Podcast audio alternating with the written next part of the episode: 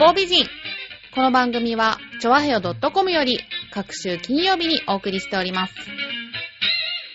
この番組は、音楽、美術、スポーツから、ボランティア、地域活動などジャンルを問わず、多方面で活躍するゲストを紹介する番組です。タイトルの八方美人は、韓国語では褒め言葉で、多彩多芸、彩色兼美などという意味です。はい。今日のゲストは、この方です。野寺春隆、写真家です。はい、よろしくお願いします。はいよろしくお願いしますプロフィールをご紹介します。1958年、千葉県浦安市生まれ、本郷高校デザイン科、日活テレビ映画芸術学院卒業。76年頃から本格的に写真を始める。79年、地元のアマチュア写真クラブ集団研に参加する。広告デザイナーを経て、84年にニューヨークを撮った作品を自費でポストカードとして制作販売。これを機にプロの写真家となる。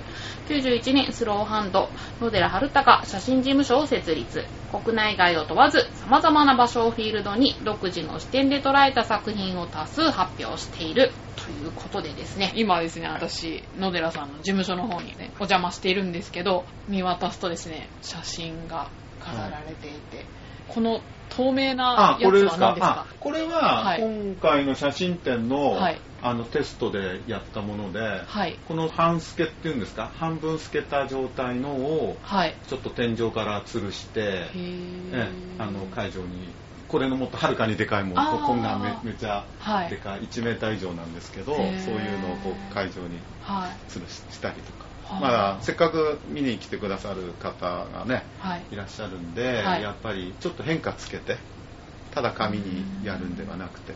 なるほど、うん。はい。ということで、これまでの主なお仕事なんですけど、すごいんですよ。松任谷由実さん。えー ツアーパンフとか、はい。ジャケット、そして雑誌の方ではミセス、家庭画報、カメラライフ、はい。でカレンダーはキャノンとか、はい。山の上ホテルでウェブサイトはミッドタウン、はい。著名人の撮影でも、松任谷由実さん、南こうせつさん、はい。ベッキーさん、はい。柳総理さんというね、はい。本当に一流の方を手掛けておられるということでですね、はい。ホームページの方見させていただいたんですけど、はい。まあたくさんはい。作品がはい。載ってはい。いると思うんですけど、はい。人物とか風景とかインテリアとか、はい。オールマイティに、そうですね、ええ。あのまあ節操なく何でも。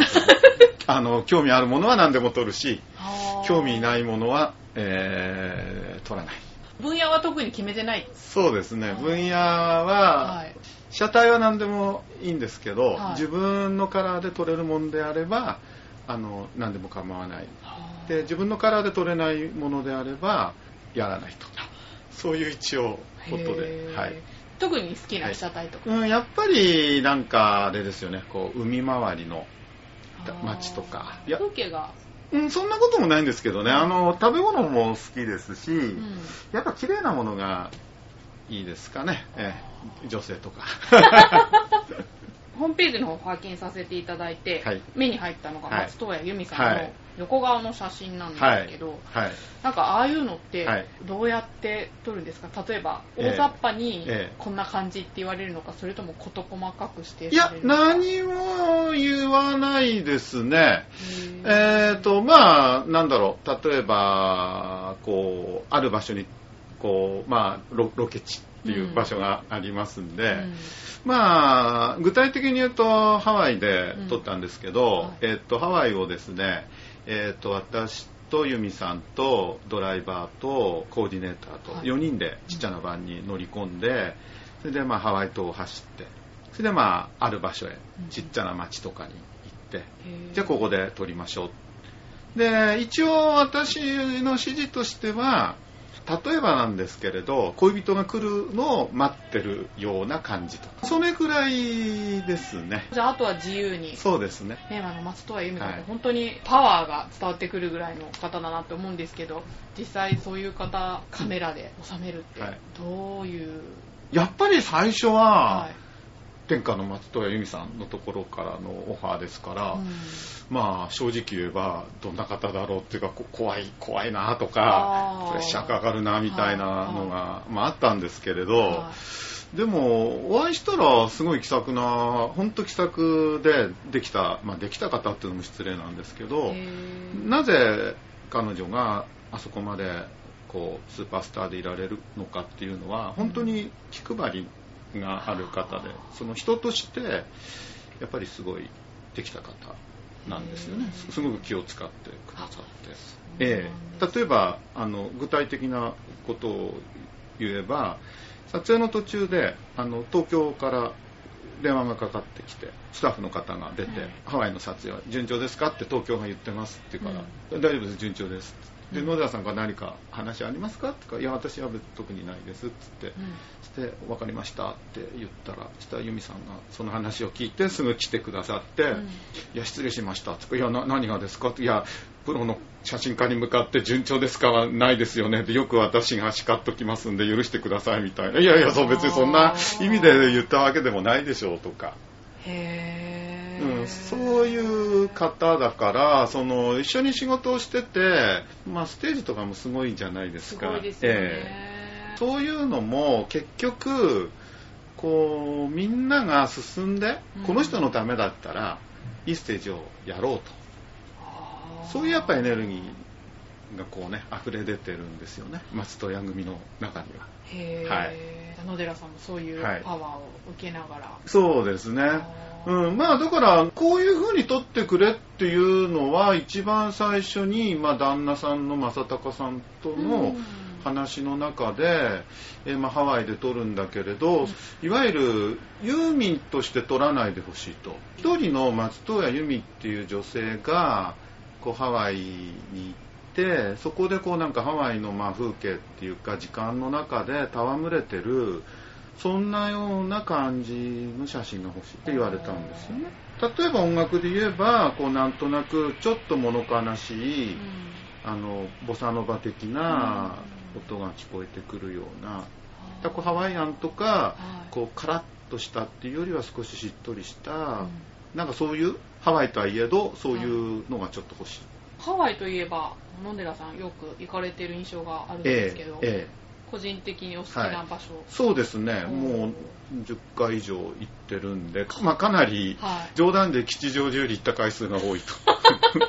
なんで吉祥寺と比べるんだっていうのはあるんですけど写真見てもなんか南の島が多いのかなっていう。そうですね。やっぱりなんだろう。一つは、えー、浦安で生まれ育って、まあ今でこそね埋め立てがあって、まあ、ちょっと海の町っていうイメージじゃないんですけど、うん、子供の頃は黒い砂のねビーチがあって海の家があってええ、で泳げたんですよ。あそうなんですか、えー、どの辺ですか？えっ、ー、とね今のね、はい、市役所のあたりなんですよ、ね、そうなんですか、えー、あの辺からずっと海で、はい、で、えーと、市役所があってちょうどあの今の水門のあたりかな？あのあたりに海の家が突き出てて、はいええ、こう桟橋状に突き出てて。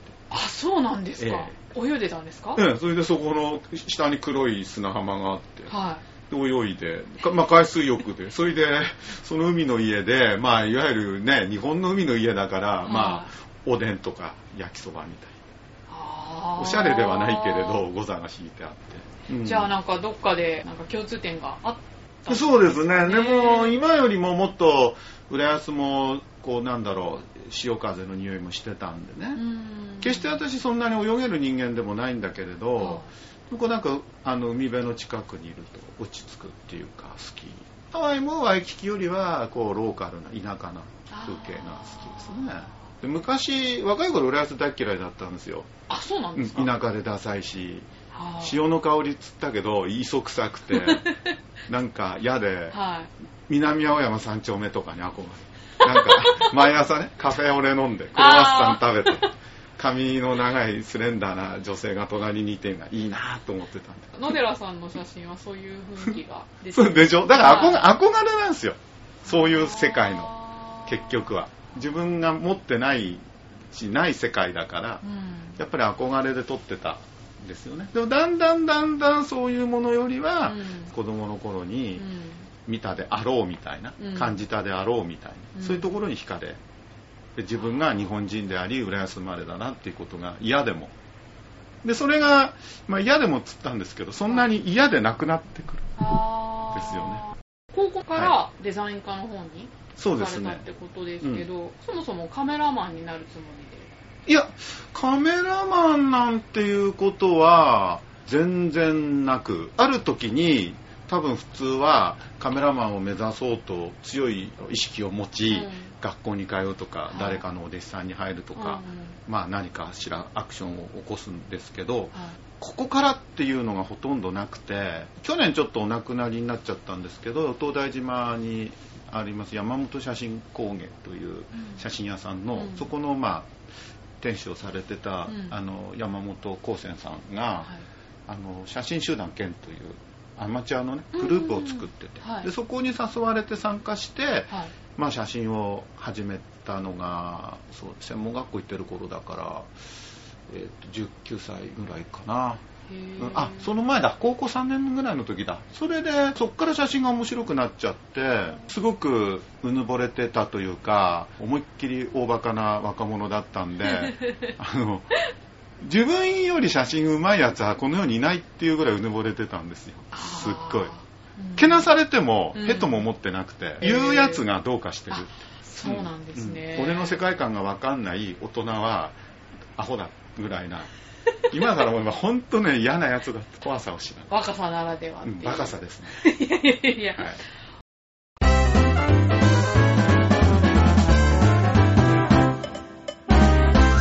チョワヘオドットコム。写真家歴って何年になるんですか？えー、っとねアマチュアの頃を含めたら35年ぐらいになるのかな。35年。うんあー。プロプロになってえー、っと29年目か。そうですね。人生の半分ぐらいは、そう 半分以上ですよね。ですよね。大体自分の思い通りに撮れるようになるのってどれぐらいかかるもんなんですか？今思い通りに撮れてるのかって言えば撮れていないしああーそっか。うん、はあのー難しいですよね。い、うん。思い通りに、まあ、100%ってことは、まあ、ないとして、はい。ほぼ思い通りに撮れたなって思った写真が、うん。何年後かになってみると全然思い通りでなかったってことも。よく私は例えるのはまだ私野球好きなんですけど、ええ。野球でいうとバッティングみたいなもんじゃないかなと思うんですよ。バッティングっていうのは、うん。まあ打率って言ってね、うん。100回打ってうん。何本ヒット打てるかみたいな、その率が高いほどいいわけです。はい。イチロー選手でも3割5分ぐらいしか打てないんですよ。はい。3割30%の成功をすれば一流っていうところでうん。7割は失敗しちゃうスポーツだから、うん。そんだけまあ多分難しい。でまあ近代野球になって4割はいないと。3割9分ぐらいまでしか打てないと非常に難しいうん。スポーツなんですよね、それを例えば写真に例えると、まあ、写真シャッターを押すのをね、まあ、英語でシュートって言うんですけど、はい。まあ、要するにシューティングですよね。あのカリカリ。はいはい。ライフルとかではい。バーンって撃つ、はい。そのシューティングという意味でね、はい。当たる確率が高いほどいいですよね。自分がね、うんうんうん。こういうものを撮りたいっつってシャッターを押してシュートして、うんまあ、100%当たれば一番いいんだけれど、はい。これがどれくらいの率で当たるのかなって本当に自分でいいっていうのがどれくらいなのかなっていうと多分12%しか当たらないと思うんですよね。12%ですか、随分低い。低いんですよ。そうなんですね、100%とは言わないけれど、うん。ほぼ同じ気持ちで、うん。ある意味一生懸命やってんのに、うん。それくらいしかなんかね当たんないから難しい、プロの方でもね。うん、ただ仕事のね、まあ、なんていうんだろう合格点という意味では、うんそれはもっともちろん高くうん高いし、う率ではないですからね、うんうん率とはまた関係なく、うん。あのこういうものを、まあ、ある意味取ってもらいたいって向こうの意向に沿ってあなるほど。ええ自分のカラーも出しつつ、はい。この辺りの、まあ、写真かなっていうのを1枚撮るために別に10枚撮ろうと20枚撮ろうと、うん。それは率ではないからそこに近づけるためにうん。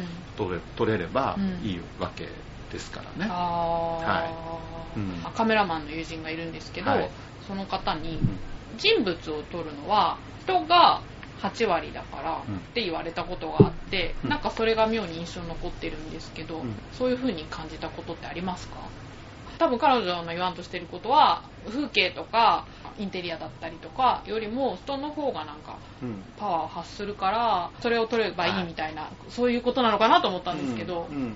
えっ、と、まあ、ポートレート、まあ、人ですよね。は人っていうのが写真の中でもある特殊なジャンルだと思うんですよ。そうなんだ。うん、ああ私の中ではね、はでもちろん被写体の持ってるパワうん。ー例えばだけ分かりやすく言ってしまえば、うん。綺麗なモデルさんはどう撮っても綺麗に写ってしまう、うん。それなりの人はそれなりにというね、はいはい。そういうことじゃないですか、はい。多分そのお友達の方が言ってるのは、はい。その持ってる人のもうそのまあパパワーというか、うん。ありのままの力というか、うん。何かで8割ぐらい決まっちゃうんではないかなっていう、うんそれも一つの考え方なんですけれど、はい。私はこう考えるんですよね。えっ、とじゃあ例えばイチロー選手をね野球人イチローとして取るのかっていう場合は、これはもう完全にイチロー選手に委ねなければならないですよね。うん。はい。ではい。特にこの場合はもうグラウンドで彼のパフォーマンスをうん。い取る彼の一番いいそのパフォーマンス一つ瞬間かファインプレーかわからないけれど、うん。表情かもしれないのを取る。でもこれはもう彼の力によるものでもちろんあのカメラマンの腕もあるし、うん。こちらのねうん。パワーもあるんだけれど、もう一つは野球人一郎じゃなくて人間鈴木一郎をどうやって切り取ろうかなっていう手はこっちにあると思うんです。もしかしたら極端なこと言ったらそれはヌードかもしれないもしかしたら浴衣を着させて雪の中に佇む姿かもしれない。それは分からない。でもそれは無限にこちら側に種があると思うんですよ。だからそういうふうに考えることができると思うんですよ。じゃあもう一歩進んでは浴衣姿の雪の中にた佇む、まあうん。一郎鈴木一郎。野球人一郎がいて鈴木一郎がいて、うん。うんこっからもう一つ向こうの世界っていうのがまたさらにあると思うんです。これは野球人一郎を野球人一郎としてではなく自分の種として野球人一郎を取るんですよ。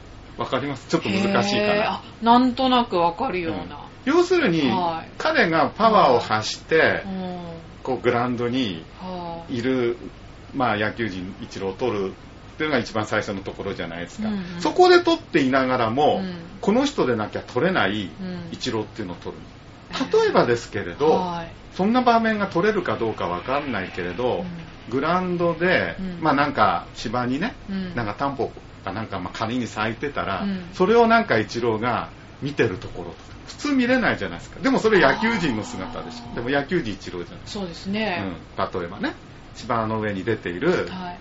タンポポを見てる姿とか、うん。何かね。うん。例えばですけれど、まあ要するに逆もしんなりっていうのかな、うん。そこまでいけると、うん。もうもうちょっとじゃあ分かりやすく言いますね、うん。写真でよく学校とかで教えるのは、うん。平面的に撮るのはやめなさいって割と教えられるそうなんですよ。ああ、なんとなくわかる気が。はい。例えば家がありますよね、うん。家をなるべく真正面から撮っちゃうと平面的じゃないですか、でちょっと斜めから振るとうん奥行きが出て立体的じゃないですか、はい。で最初の段階ではい。平面が家があって次の段階で斜めから、うん。ところがもう一歩先に行くと、うん。平面にとっても立体感が出せるように撮れるようになるんですよ。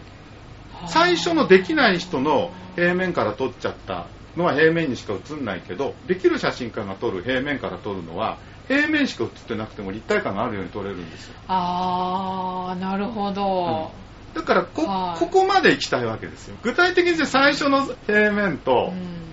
後の平面だを撮ったのに立体感に見えるっていうその違いが何なのかっていうのはちょっと私も具体的に言葉で言えないんだけどうん。でもできるんですよ。そういうふうにはい。人物写真でもは見ていけばそこまで高められる。い確かにそういうものがあるからやっぱりねカメラって普通に撮ればね誰でも撮れるけど、ねやっぱりだからそうじゃないからプロの方っていうのがいらっしゃるわけで、うん今って趣味でカメラされる方すごく増えてるじゃないですか、手軽に撮れるっていうところから、そういう方に対するアドバイスというかですねどうやったらいい写真が撮れるか、ああそうですね、はい。やっぱりねデジカメで便利になって、はい。ちょっと安易に撮りすぎてるのかなまあお金かかんないしねフィルムとかね。だからいっぱいアドバイスはあります。はい。あの技術的なことを言ったら、うん。ちょっとブレに注意してほしいカメラがブレるんですよ。ブレますね。でそのブレてこうなってるのをボケだと思ってる人がいる。ピントが合ってない。ボケとブレって違うんであそうなんですか？そうなんですよ。い今ほらそうなんですかって気づいてないじゃないですか、はい。はい。ボケとブレは違う。ボケっていうのはピントが合ってない状態、はいはい。ブレっていうのはこう手ぶれ。手ブレなんです。で、今のカメラ性能がいいから、うん。ほとんどボケっていうのはない。ピントはぴったし合うんですよ。押す時に力入っちゃうから、はい。結構こう夜とかだとね、うん。まあブレちゃうんで、うん。ちょっとブレに注意した方がいいかな、技術的には。ああなるほど、うん。あとは、もう一つは、そうだな、いっぱいあるんだけれど、その、構図のことで言ったら、大体カメラが、そのピントが真ん中で合うんで、うん。大体その主になるテーマが真ん中に来ちゃってるんで、うんうん。少しこう左右にね。こあちょっと寄ってたりするはとい。うん。いいから、あーセンスが。そう、あうん、ー少し考えた方がいいかな。でもまあまあそんな技術的な云々よりもうん楽しくやれればいいのかな、前にライターさんに例えば食べ物を取るときはお腹空いてるときに取るといいって言われたんですけど、うん。そういうもんなんですか？自分に例えると嫌ですよね。早く食いたい方が先に行っちゃうから、うん、ででも多分そのライターさんははい。言いたかったことは、は食べ物は美味しそうに取りなさいってことだと思う。それはやっぱり、それはもちろんそうですよ。うん、で最近ね、雑誌とかでもね、はあれ流行りなのかな？なんかね、暗くてね、写真がね、食べ物なのに。美味しそうに見えないんですよ。ちょっとそれは私は最近不満なんですけど、まずじゃあ食べ物写真って一番大事なのってこれもう美味しそうに見えるってことですよね。うん、そうですね、うん。はここれがもう第一ですよね、うん。うん。女性なら綺麗に見える。い、うん。当たり前ですよね。だからこうそういうことをうん。やっぱり何を最優先するか、うん。ですよね。あー私野寺さんの写真をあのホームページではい。見て小物っていうのかな？ああスティールライフですね。そうですね、はい小物が優しい感じがして、うん、女性的でしょ？そう。こんななんかヒゲ面のおじさんが撮ってるよねいやいやなんかお人柄が出てるのかなと思ったんですけど、うんうん。それは狙ってというか。うーんそそんなに別に狙ってるっていう意識全ての写真をはい。狙ってるって意識はなくてあそうだな。言葉にしちゃうと自分がななんかこういう風にまあなんだろうな。こう気持ちがいいというかね、ーうん。居心地がいいっていうような、うん。その雰囲気をは出したいな。でもしそれが私以外の人にも伝わるっていうか同じねこう共有した気持ちを持っていただけるんだったらすごく嬉しいかなっていうところかな。でもよく勘違いされるんだけれど、うん。まあ、花とかね、まあ、女性的なはい優しい写真は女性らしい優しさで撮りたいっていうんだけれど、うん。えー実は優しい写真だろうとなんだろうと写真は強くなきゃダメなんですよ。強いっていうのはここをこうやって絶対に自分は撮るんだっていう強い意志を持ってはい。シャッターを押す、要するに絵で言ったらはい。鉛筆を持って紙に鉛筆をつけた時に一気に線を描く。こうなぞるように描いてはいあそうなんだ、うん。写真もそうなんですよ。迷わずと迷わず。迷わずあー。ダッと描くダッ強くない写真っていうのは最悪ですから。そうなんですか、うん写ってるものは優しいしほんわかして柔らかくて淡くてそれは全然いいんですけれど、うん。その中に強さがなくなければそれはダメですね。ていうかアートは強くなきゃ絶対ダメですね。全てもう音楽でも何でもはい。絵画でも全て強いです。ある人の関わった人のなんだろう人生観を変えてしまうほうん。ど強くなきゃダメです。よ、と人とかはどうなんですかね？人撮るときとかって。やっぱ強い気持ちが。もちろんもちろん。あそうなんですね。本当に極端な話この人は今に今俺が撮っては1分後に死ぬかもしれない。ですよ。よそれは分かんないじゃないですか、はい。人だから、はい。生き物だから、はい。だからひょっとしたらそうなっちゃったら今私はこの人の家を撮ってることになるじゃないですか。二度と撮れないわけでしょ。はそれ全て二度と撮れないんですけど写真は。はだからその縁縁というかはい出会いというかうん。それを大切にして、うん。えー慈しみ、えーなんとか一番いい形で、まあ、永久に残すと。まあちょっと大げさに言ってしまえばね。ねそういうやっぱり強い気持ちで生半可じゃない強い気持ちで撮ればきっと写真は良くなりますよ。著名人の方ではい。柳総理あ総理先生。ええはい。を取られたってことでね、はい。はい。お亡くなりになええりましたけど、うん。あの方の食器がすごく好きで、うん、なんか、まあなんだろう、優しいおじいちゃんっていう感じ。で、私、うん。あのー私だけかな、あんまりその、取りに行くく人でも場所でも、はそんなに下調べをしない方なんですよ。い。へー。すればするほうどん先入観にとらわれちゃう方なんで。あうんーなるほど。だから柳総理先生もはい実はそんなに知らなくて、あうんそういうのを作ってる先生なのかぐらいで全部知っていくと多分ビビると思うんですよ、ああ、まあ、そうかも。そうそう。だからまあそういう意味ではえ別えにそんなに上がることもなく、あー。向こうもなんか優しいね顔で、えええ接していただけたんで。はい。写真家として、はい。普段心がけてることってありますか？心がけてるこことをき清く正しく美しくそんなそうないですか？いやいや違います違います。55歳なんですけれど、うんまずやっぱもう健康ですよね。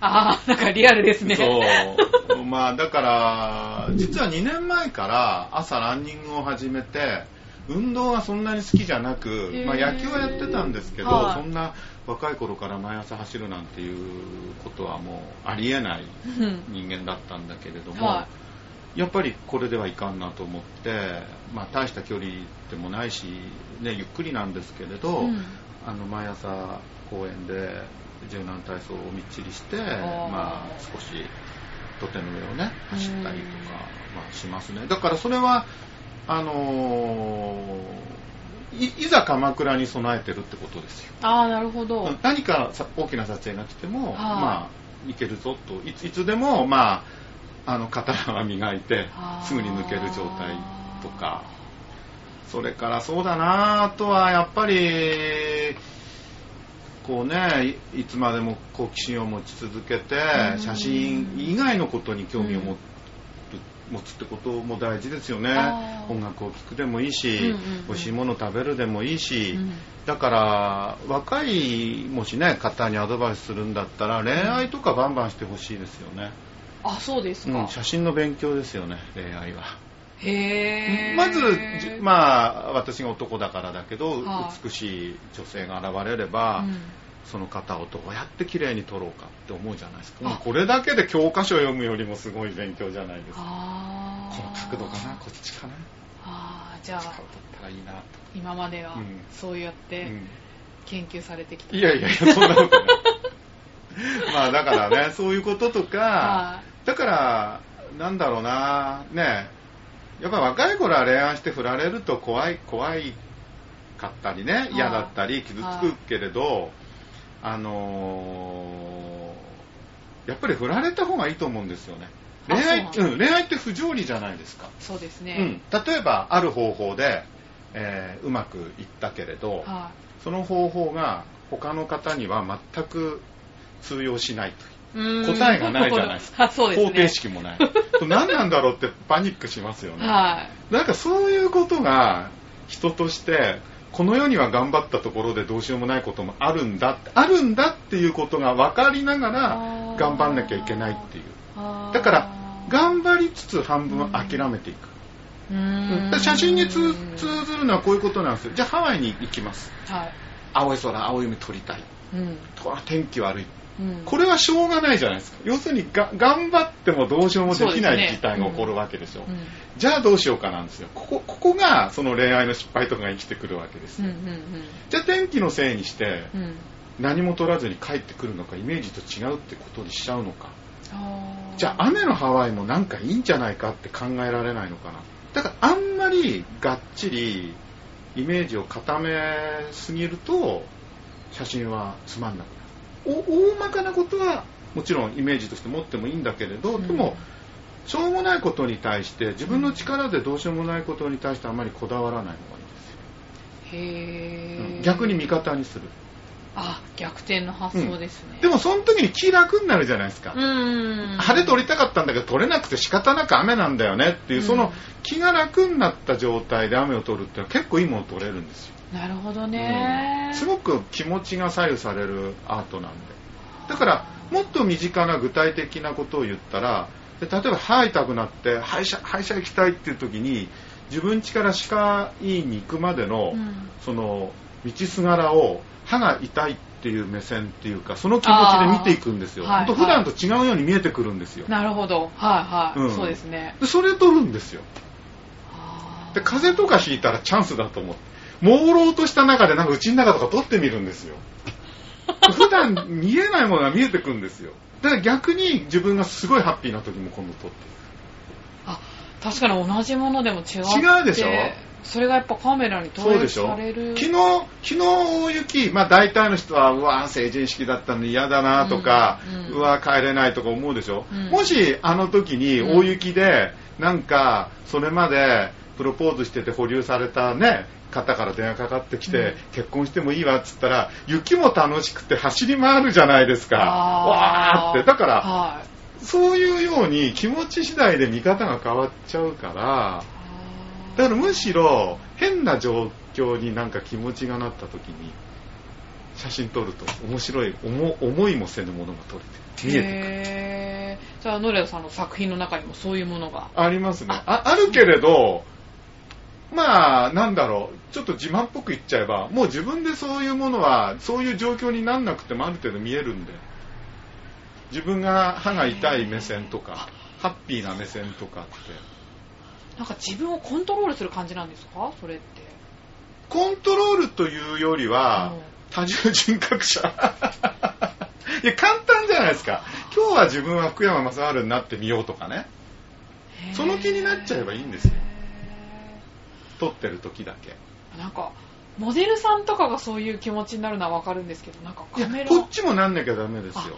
そううん。だって私も仕事で、あの、アパレルのね、モデルさんとか撮る。まあ、モデルさんだから空綺麗ですよね。うんした時にやっぱりこっちがねこういう50過ぎのおっおっさんのイメージじゃダメじゃないですか。今日は俺は福山なんだみたいなとか キムタクなんだみたいな気持ちで向かっていかないとある意なるほど。味、楽しいですね。うん、楽しいですよ。だってから楽しくてしょうがないですよ。何にでもなれるんだから、カメラマンの方ってみんなそういう気持ちなんですかいね、やどうでしょうね。私だけかもしれない、人生も謳歌してるような。あそうあそうそう。だから人生楽しむってことですよね。結構だから楽しいですよ毎日。あ女房子供にだけ手焼いてますけど 大事な視点ですよねそうですねもなかなかそれをねできる人ってそんなにはいないんですよね、うん、だから、ね、この職業につけたことが、なんかすごい、まあ、ラッキーというかね、幸せだったっていうことと、関わってね、うんくれた方々には本当にね、感謝しないとなって、それは思います。本当に思った。はい。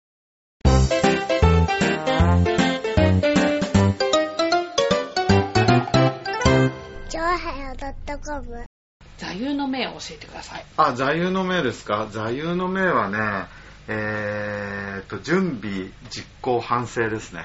ビジネスマンですいねやいやいや、ビジネスじゃなくて、はもうちょっと具体的にここに書いてあるんだけど、好きなことを一歩ずつポジティブに続けること。っていうのがお部屋に貼ってあるんですけど、うんうん。まあ好きなことっていうのは写真ですよね、うん。私にとっては。うん。一歩ずつっていうのは、はい。一気にやろうとしないで、あのー着々とはい。やっぱり積み重ねていく。うん、ことを急ぐと、まあ大体良くないんで。一歩ずつしか前に進めないから、うん。まあ最新作の冒頭の話で言ってしまえば、はい。5年かけて1回ずつ冒頭を出して少しずつ、うん。まあ写真を撮って集めてくるっていうことですよね。うん。でポジティブっていうのは自分が楽しんで明るく、うん。あのーやるっていうことですよ。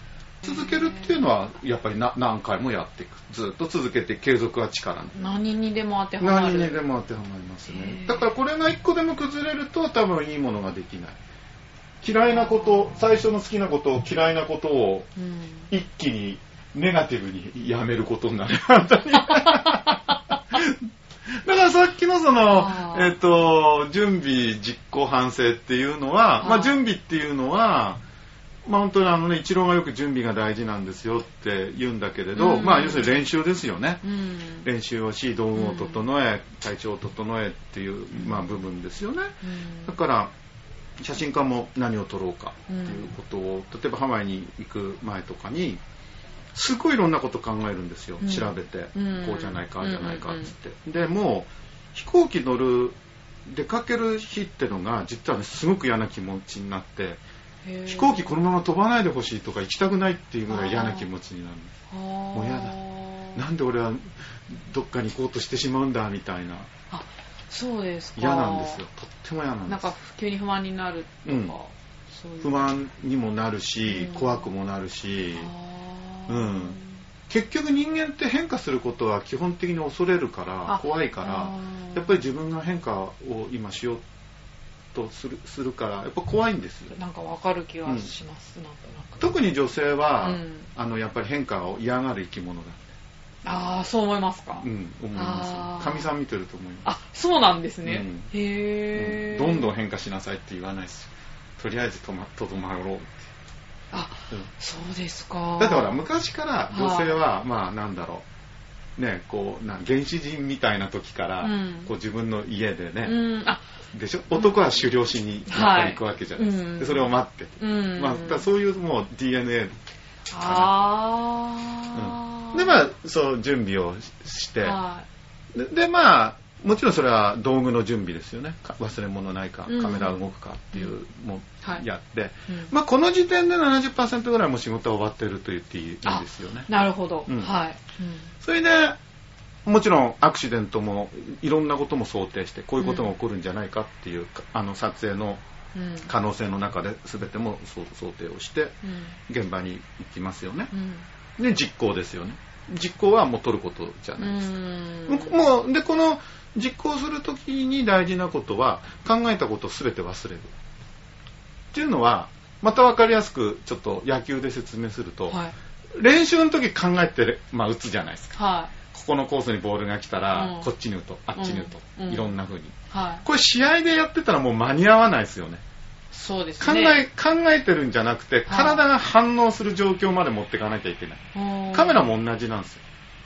被写体がいろんなものが来る。はアクシデントっていうか突然そうじゃないイメージじゃないものが来ちゃったり、うん。天候がやっぱ左右されたりい、うん。来た時にそれを直感的にかもう体が反応して取れるようになっていかなきゃいけないんですよ。はあそこで考えてるようではもうダメですよ。ああ逃してしまうっていう、うん、ダメです。ダメです。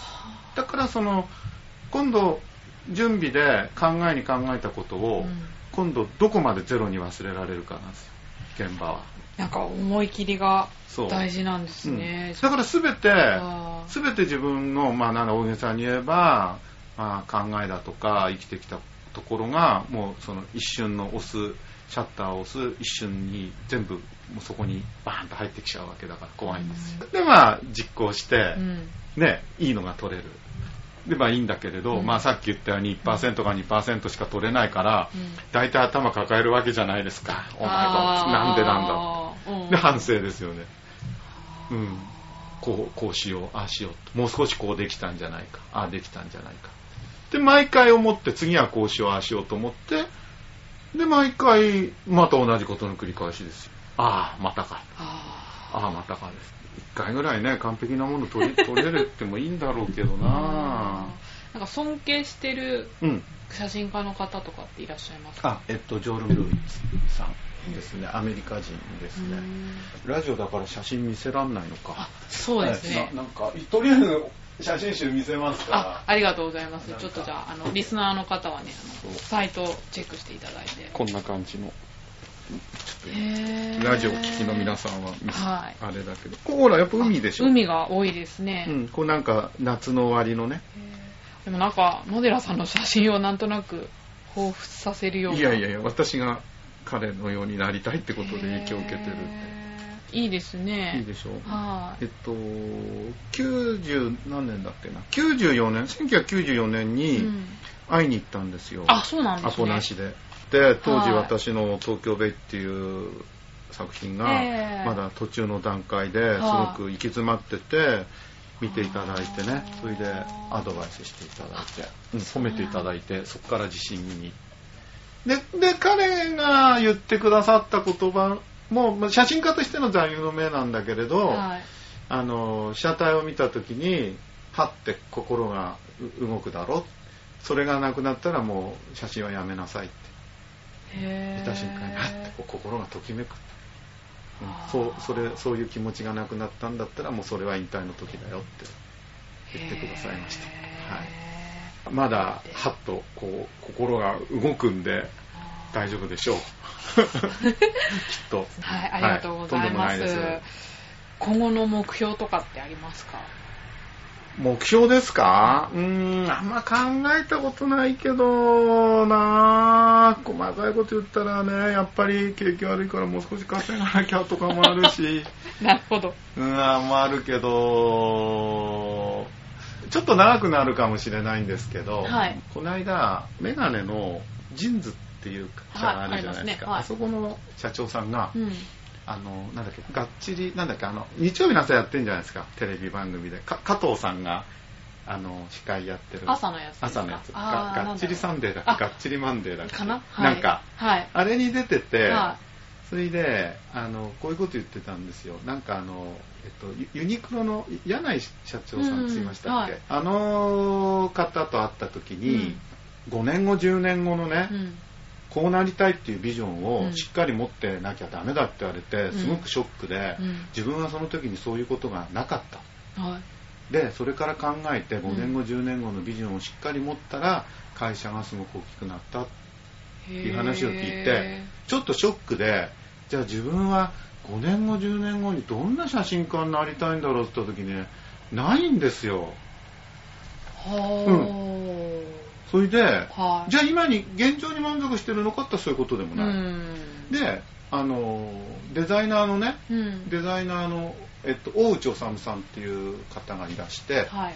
それで、あの、NHK の美の壺っていう番組のね、はいあれの書籍版をお作りになったりすかうんすごい、あの、優秀な。デザイナーの方がいて、うで、ちょっと飲む機会があってね、うん。今の話をうん大内さんにして、大内さんどう思われます？って言ったら、うんあの、いや、あのーそのジーンズの社長さんは、うんそれはビジネス、要するに、あのね、そういう社長だから、企業のね、うんはい。そういう人はそういうことを持たなきゃダメだけど、うん。アーティストは、そういう考え持っちゃダメだよ。全然違うんだよ我々の向上心と彼らの向あ上。ーで、大内さんが、俺はこう思うんだって言ったのは、あの、かっこいいこと言ったんですよ。今日より一歩でも進んでる明日があればいい。かっこいいこと言うでしょ？ょうん。だから俺も目標とかありますかって言ったら今日より一歩でも、一歩じゃないの、半歩でも、1ミリでもいいから、進歩してる明日かなって、ちょっとかっこよく言ってしまい。こうやっての積み重ねでしか、やっぱりアーティストはいいいけないと思うんですよね。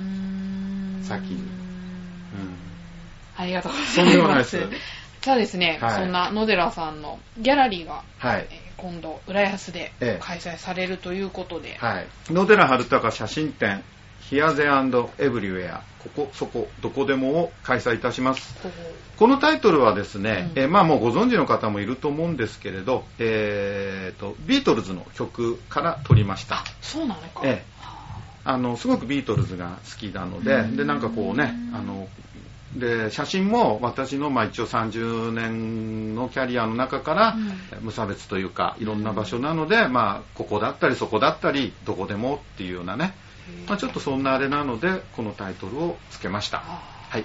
で、場所なんですけれど、浦安市民プラザ、ウェブ101市民ギャラリーです。え、えーと、新浦安にあります、え1階があの、ダイエーが入っている、スーパーダイエーですね。ショッパーズプラザ、新浦安の4階です。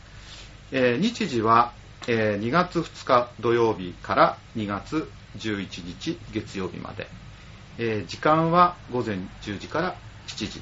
はい。えー夜の7時ですね、うんで入場が無料です、はい、であとはあの初日の2日なんですけれど、えーこの日はちょっと3時で締めさせていただいて、えー4時半からトークショーです。あえあ、楽しそうですね。えあのーもうなんかどんだけ笑い取れるかみたいな 感じなんですけど。はい。えで、えー、とこの日はゲストとしてですね、えー、と私の新作写真集「ボート」を制作、えー編集していただきました、えーブックディレクターの、えー幅義隆さん、うんうんえあとこのボートをね操縦してくれた友人の、えー本田光一さんあえーが来て、まあ普段聞けない裏話あそうなんですね。はい。で、申し訳ないんですけど、ちょっと入場料、あの、1500円で、えー飲み物がつきます。うんうんはい。え、一応せ、あの、先着50名で予約とかは特にないんで、まあ、4時からなん、え4時半からなんですけど、まあ、会場4時なので、まあ、ちょっとそのあたりに来ていただければ大丈夫かなと、えー思っております。はい。えもう一つイベントがありまして、えっと2月の7日木曜日ですね、えー夜の7時30分から、えー、ユースタイルバレンタインスペシャルライブ結婚のずっと前これはあの去年の去年にもやっぱり、えーやらせていただいてちょっとまあミュージカルというかうんうんスライドショーあり、演奏あり、はい。えー朗読劇ありの、はい。えちょっとそういう面白いイベントなので、えー交渉につき再演という形で。えあのーやらせていただいて、えっと、なんと入場無料なので、こちらの方にもお越し願えればと思っております。はい。はい。ちなみにニュースタイルの方はね、はい。あの陽一郎さんと、あそうですね。ええあの陽一郎。栗林そうですね。さんが、はい。調和編のパーソナリティが出てますので、はい。あの興味のある方、ぜひ足を運んでいただけたらと思います。最後によろしいでしょうか。はい、どうぞ。えー地元出身の、えー写真家として、またこう地元でこのような、えー大規模な写真展を開催させていただけるということは、あの大変身に余る光栄でございますので、まあ、お気軽に見に来ていただければ幸いかと思います。よろしくお願いいたします。はい、ありがとうございま。したということで、今回のゲストは写真家の野寺春隆さんでした。ありがとうござありがとういましございました。た失礼いたしました。